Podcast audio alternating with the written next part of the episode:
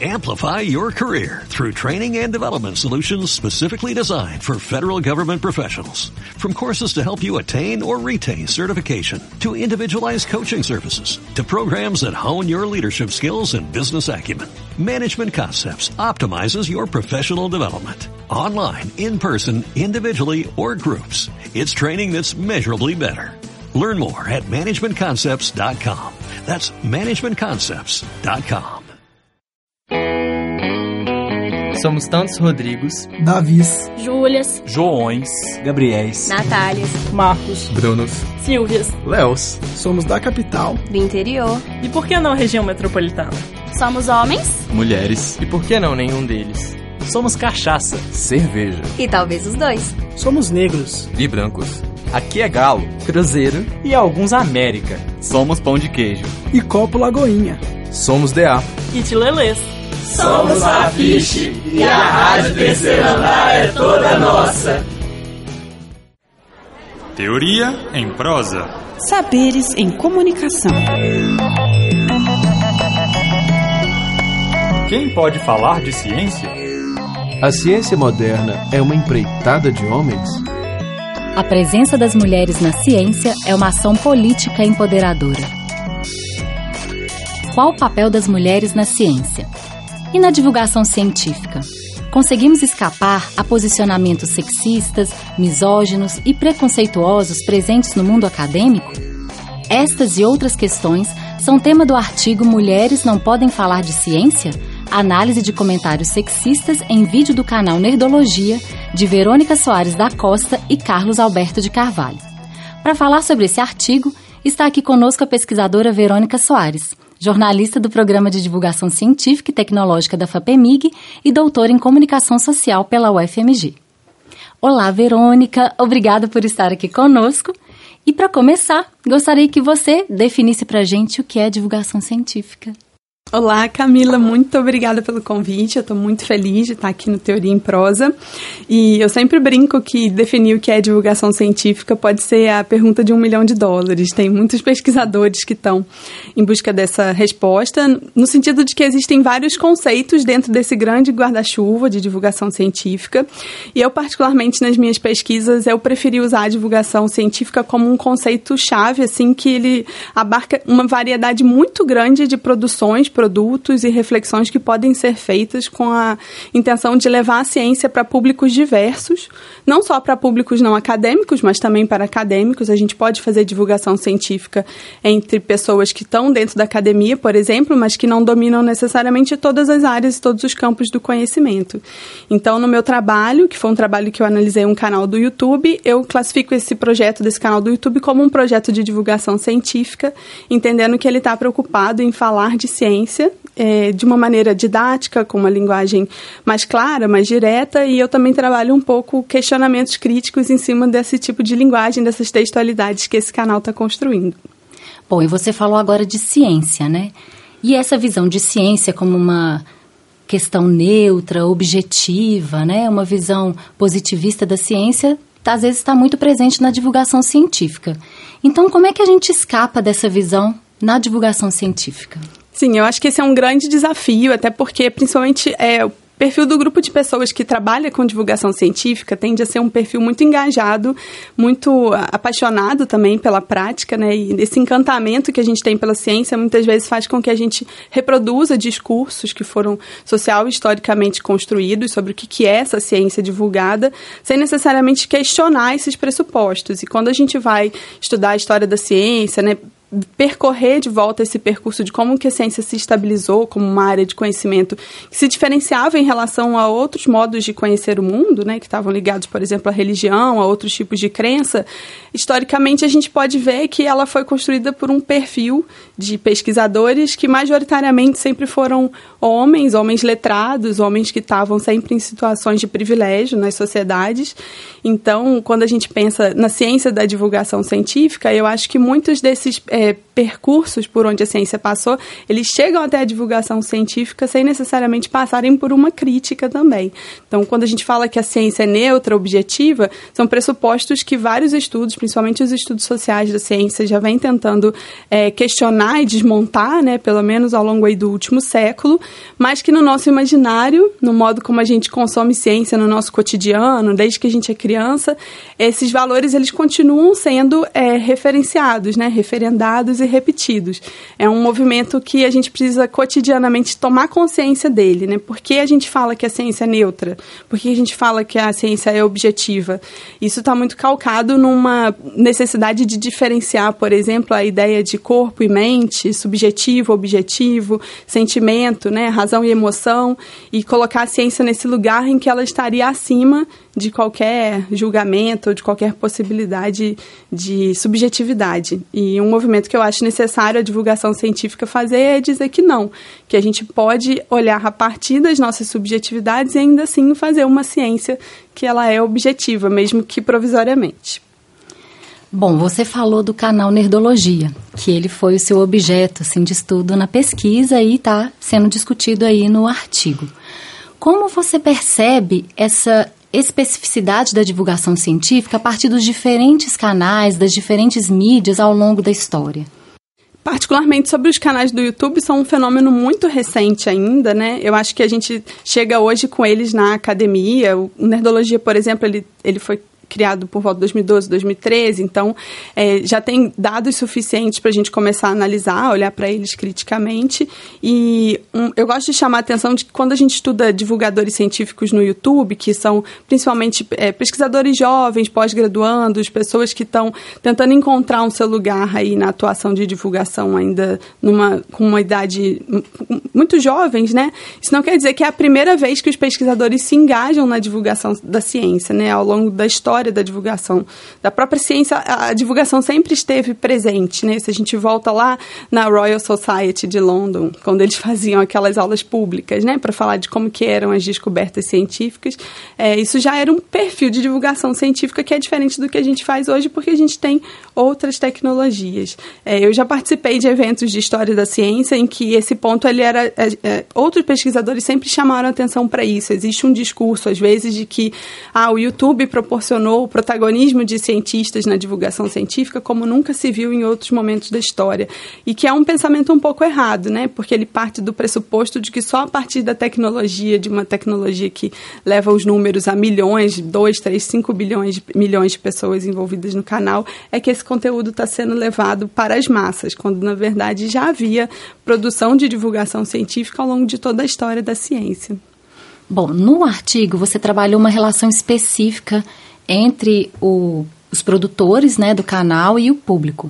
A partir do Nerdologia, como é que você percebe essa relação do público com a ciência? Sim, no Nerdologia especificamente, é, o próprio nome já diz que eles estão calcados ali por uma discussão da ciência da cultura nerd, né? É, e na minha tese eu tento discutir se eles estão falando de uma ciência que é nerd ou do que, que o nerd diz sobre a ciência. Tem uma diferença aí, pode parecer um pouco sutil, mas de tentar entender se esse nerd, que é um, uma parte do público do canal, né, que se identifica muito com essa cultura nerd, ele está interessado realmente de, inclusive, saber mais sobre ciência, discutindo e destruindo alguns pressupostos que ele tem, ou se ele só quer a ciência que confirma as visões de mundo que, que ele já está acostumado, né? E com, que confirmam as próprias crenças, os, valores da vida dele. É, esse ponto, assim, ele é muito é, tenso porque a cultura nerd, ela foi constituída como uma cultura muito machista e sexista. As origens da cultura nerd na sociedade americana, nos anos 80, elas estão vinculadas a uma certa ideia de masculinidade, que inicialmente, por ser considerada uma masculinidade frágil, uma masculinidade que estava associada a pessoas que tinham, por exemplo, baixo desempenho nos esportes, né, não sabiam se vestir, não sabiam se portar tinham dificuldades de relação é, com pessoas do sexo oposto, por exemplo. Então, essa é a figura do nerd, né? Um cara muito inteligente, mas que não tem habilidades sociais. Essa figura ela foi sendo atualizada, reconfigurada. Então hoje a gente tem uma visão de um nerd que é muito mais positiva no sentido de que ele é um nerd que ele é inteligente, ele conquista coisas, muito associado principalmente a essas grandes cabeças do Vale do Silício americano também, né? Steve Jobs, o Mark Zuckerberg, que tem esse ideal do nerd genial que vai quebrar barreiras da tecnologia. E aí, nessas duas dinâmicas possíveis do nerd, que configuram também parte do público do canal, a relação deles com ciência pode ser tensa a partir do momento que a ciência diz coisas que não necessariamente correspondem ao que eles esperam sobre o mundo, a sociedade. Enfim, é uma relação tensa, mas a pesquisa demonstra que existem caminhos que podem ser de resistência nesse, nessa situação que aparentemente só teria um confronto. Bom, no caso, essa situação tensa né, que você descreve é colocada por um episódio específico que você analisa no canal. Fala um pouco pra gente sobre esse episódio, as reverberações dos comentários, como é que foi? Sim, esse, esse episódio específico ele foi uma grande virada assim no meu movimento de pesquisa, que é um episódio sobre sexismo que o canal Nerdologia resolve discutir. É, como ele é um canal que fala da ciência da cultura nerd, ou de como que a, a cultura nerd também está cheia de ciência, ele fala muito do universo dos super-heróis, dos games, das HQs, mas nesse episódio específico do Nerdologia Sexismo, ele vai discutir o sexismo na ciência e o sexismo no universo dos nerds. E ao contrário de todos os outros episódios que são apresentados pelo Atila Yamarino, que é um, um cientista, um biólogo, pesquisador, é, a apresentação desse episódio tá, é feita pela Paloma Mieko Sato, que é a esposa do Atila. Então, só o fato de ser uma mulher narrando esse episódio, falando sobre sexismo na ciência e nos games, no universo do mundo dos nerds, isso já quebra uma narrativa que vem sendo construída no canal, nos episódios anteriores, né? A Paloma é reconhecidamente uma pessoa que ajuda nos roteiros do canal, é, não é segredo para ninguém que ela é esposa do Atila Yamarino, ele mesmo fala isso ao final desse episódio específico. E o que nos chamou a atenção para olhar com mais atenção para esse episódio, além dessa virada de pensar a questão do gênero dentro da divulgação científica, é o fato de que esse é o episódio da, do período que eu coletei dados sobre o Nerdologia que mais tem comentários deixados né, pela, pela comunidade que acompanha o canal. São mais de 15 mil comentários. E eu fiz uma análise é, que contemplava principalmente aqueles que tinham é, métricas de engajamento mais expressivas. Eu, eu, chamo de métricas de engajamento aqui as curtidas e respostas aos comentários que foram deixados. Como eram 15 mil, a gente acabou usando esse, essa especificidade das curtidas e das respostas para tentar reduzir um pouco o escopo de análise e ver, então, como que esses comentários mais curtidos e com mais respostas estavam conduzindo uma certa conversação ali, uma reação ao fato de que num canal com público majoritariamente masculino, originalmente comandado por um homem, uma mulher aparece para falar de sexismo e colocar o dedo na ferida de algumas questões que a princípio talvez a comunidade nerd não estivesse disposta a enfrentar. E nesse movimento de análise dos comentários mais curtidos e mais respondidos, a maioria dos comentários eles estão justamente atacando a figura da Paloma Sato e desqualificando a fala dela, indicando que a fala dela seria pouco científica ou que ela não teria a mesma preocupação em falar de ciência, como o Atila Yamarino, que é o marido dela, fala no, nos episódios anteriores. É, eu me lembro especificamente de um comentário que sai em defesa dela, né, nesse, nesses que foram selecionados, mas é um dentre algumas dezenas que, na verdade, usam né, desse, dessa caixa de comentários como um espaço de ataque ao fato dela ser uma mulher falando sobre ciência, mas de uma ciência também que aponta questões problemáticas na relação ali entre homens e mulheres na ciência e no mundo do universo dos nerds. E se cabe destacar, assim, esse, esse estudo ele está corroborado por outras pesquisas que o meu orientador, o professor Carlos Alberto, já vinha fazendo sobre esse ambiente das caixas de comentário de, de jornais online ou portais de notícia. No caso da pesquisa dele, ele falava especificamente sobre violência contra a mulher, violência de gênero, violência contra homossexuais. E a gente levou um pouco dessa metodologia para olhar os comentários que estão falando sobre canais no YouTube. E a, a gente acabou encontrando outros estudos que também falavam sobre como que esses comentários hostis, assim, esses ataques que são feitos às pessoas que estão na internet falando sobre ciência ou qualquer outro assunto, eles acabam incentivando com que mais pessoas também sejam violentas, né, na, na, escolha das palavras, no que, que eles dizem para quem está ali naquela caixa de comentários. Então, um comentário violento, um comentário negativo, ele acaba também suscitando com que mais pessoas façam mais comentários negativos, né? A ideia do hater da internet, que ele vai só reforçar aquela negatividade que está sendo posta no, na caixa de comentários. Bom, essa questão da invisibilidade das mulheres na ciência, nas práticas científicas, você aponta isso no artigo. Né? Você traz comentários e falas de pesquisadores famosos que confirmam essas questões né, da, da invisibilidade da mulher, desse papel menor da mulher nas ciências. Então, como é que você percebe isso? Assim, como trabalhar essa questão da invisibilidade, como tornar visíveis né, o trabalho de mulheres na ciência? Eu acho que é, um, é mais um desses cenários que foi historicamente, social e culturalmente constituído, né? Então não é também uma coisa que a gente vai conseguir mudar de uma hora para outra, mas eu acho que tomar consciência dessas desigualdades e dessas camadas de exclusão e invisibilidade talvez seja um primeiro movimento muito necessário principalmente para gente que está aqui dentro da academia e que muitas vezes age como se essas questões não, não nos atingissem, né? Porque, é, inclusive do ponto de vista, por exemplo, da carreira pública acadêmica no Brasil, as oportunidades estariam aí iguais para todos, né? Um, um pouco dessa ideia de meritocracia, basta você fazer por onde e você vai conseguir, quando na verdade o que também é invisibilizado é uma série de barreiras, né? Essas barreiras são invisíveis para as mulheres na, nas carreiras acadêmicas também, para elas desenvolverem a sua carreira como cientista cientistas da mesma forma como um homem. Um dos elementos que é mais central assim de muitas dessas discussões é o fato de que ao terem filhos, as mulheres ainda são muitas vezes colocadas nesse lugar de serem responsáveis pela criação dos filhos, pela educação, por um cuidado maior com a casa, com o lar, e isso acaba fazendo com que elas tenham menos tempo, menos espaço na vida delas de dedicação para as pesquisas acadêmicas. Alguns dos dados que eu levantei na, na pesquisa indicam que, por exemplo, homens tendem a ter uma subida, uma crescida muito rápida na carreira nos primeiros anos, quando eles ainda são jovens pesquisadores, enquanto mulheres tendem a ter um melhor desenvolvimento da carreira acadêmica ao final da sua vida, é, no final, não no final da vida, né, mas um, um pouco mais tarde na, na, vida acadêmica.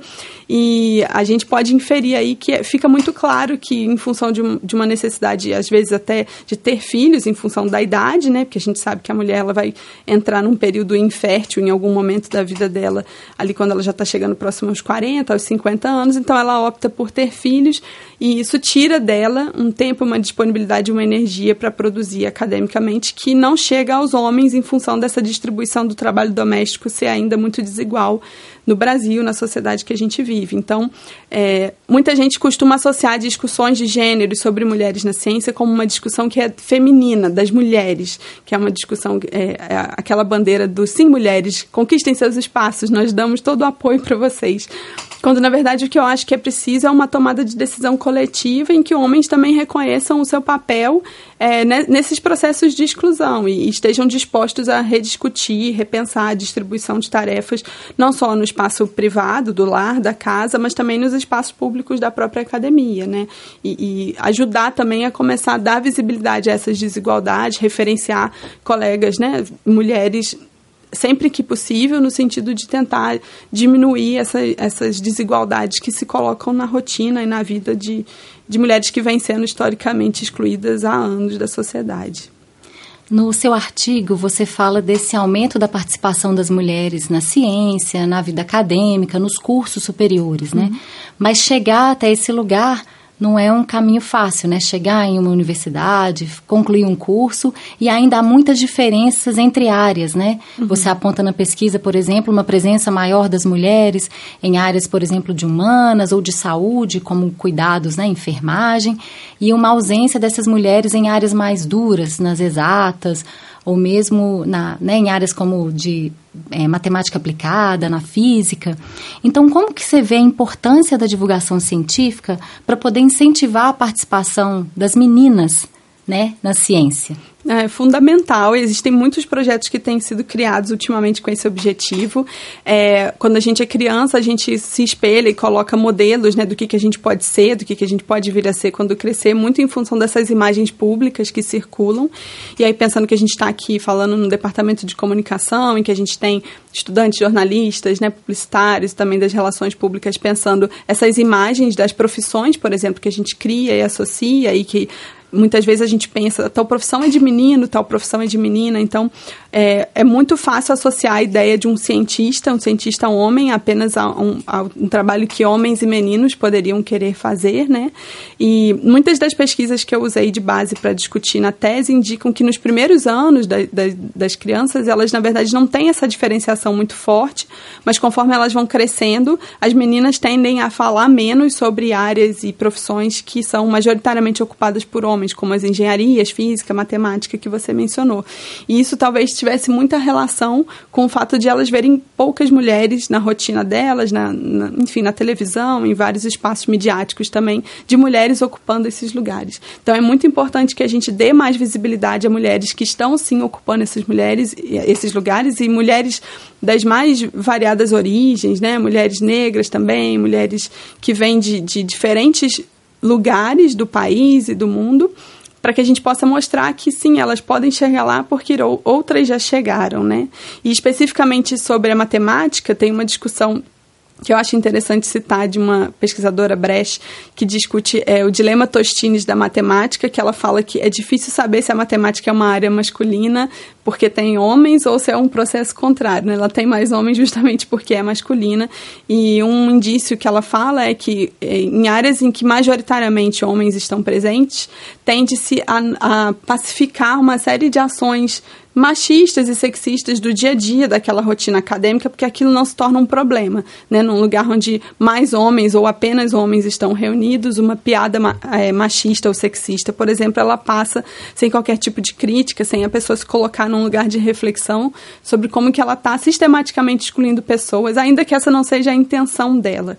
Então, é, diversificar esses espaços também de discussão acadêmica é importante e dar espaço para que a gente possa ouvir outras experiências e não só aquelas às que a gente está acostumado, para repensar por que, que então as mulheres não estão ali, se elas não estão se sentindo confortáveis. Isso se dá na divulgação científica também. Se a divulgação científica é um espaço hostil para mulheres, se elas não se sentem confortáveis, se elas são sistematicamente atacadas, isso é algo que tem que ser debatido. E muitas vezes elas não estão ali, não é porque elas não querem ou não têm interesse, mas porque acaba sendo um espaço de insegurança, né, de baixa autoestima. Então, é um espaço que a gente também precisa trabalhar para que as mulheres se sintam bem seguras e, e possam fazer seu trabalho e mostrar que sim, elas são capazes. Então, Verônica, o que você indica para as meninas e também para os meninos que querem ver mais sobre divulgação científica e ver também sobre mulheres na ciência? Ver eu, e ouvir. Eu vou indicar dois, dois canais do YouTube que são conduzidos por mulheres. Um deles é a Matemaníaca, da Júlia Jacu. É, e o outro é o Peixe Babel, da Camila Laranjeira, que inclusive foi, é, terminou o mestrado aqui na UFMG, ela é ex-aluna do Departamento de Ciência da Computação, então é alguém que está aqui pertinho de nós, e as duas fazem um trabalho incrível de divulgação científica de áreas que a gente tende a associar ao universo masculino, né? Matemática e ciência da computação.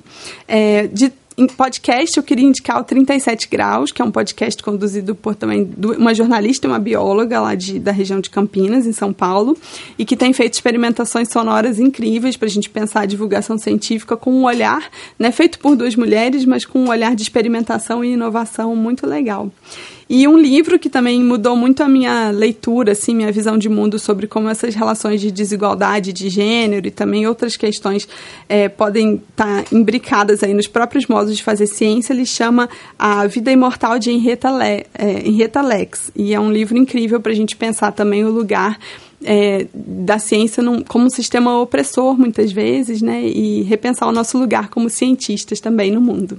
Verônica, muito obrigada por trazer essas discussões para o Teoria em Prosa.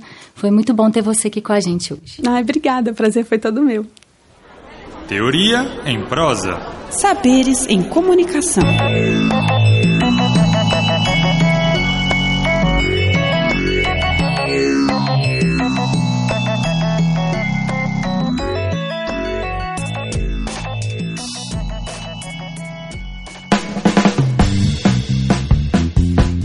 Você ouviu uma produção da quinta temporada da Rádio Terceiro Andar.